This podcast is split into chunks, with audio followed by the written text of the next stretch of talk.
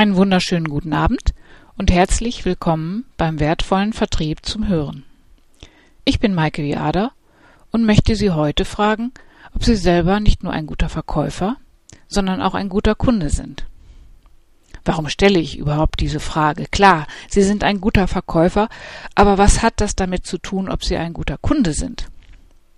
Ich finde, man kann auch als Verkäufer eine Menge daraus lernen, wie man sich selber als Kunde einem anderen Verkäufer gegenüber verhält. Dann kann ich diese Kommunikation und Signale darin nutzen, meine eigenen Vertriebsgespräche zu optimieren. Ich schaue einfach mal aus einer anderen Richtung, was es mir ermöglicht, die eigenen blinden Flecken zu beleuchten.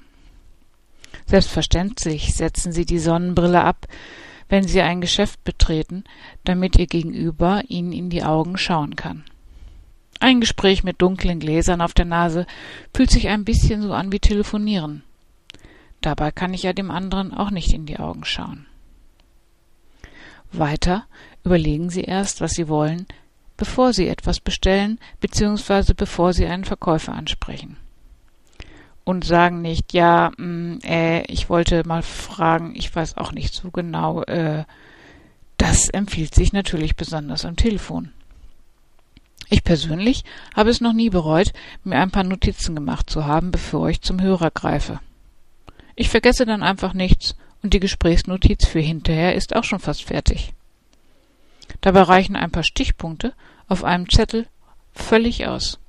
Ihr Gesprächspartner wird es Ihnen danken. Und, nur der Vollständigkeit halber, Sie rauchen natürlich auch zu Ende, bevor Sie ein Geschäft betreten, in die Bahn einsteigen oder ein Restaurant. Falls Sie unterwegs der kleine Hunger packt, kauen Sie zu Ende, bevor Sie jemanden ansprechen. All diese sogenannten Kleinigkeiten sind besonders bei Reklamationen wichtig. Nur wenn Sie einen klaren Standpunkt haben und wirklich wissen, was Sie erreichen wollen, können Sie bei Reklamationen in diesem Fall in der Rolle des Kunden, erfolgreich sein? Oder wollen Sie einfach nur Ihre Wut und Ihren Frust ablassen? Bei Reklamationen empfiehlt es sich ebenfalls, Verallgemeinerungen zu streichen wie immer oder mit Ihnen hat das noch nie geklappt. Sie bringen Ihr Gegenüber damit nur automatisch in eine Abwehrhaltung. Als Verkäufer sind Sie trainiert darin, beim Gesprächspartner anzukoppeln.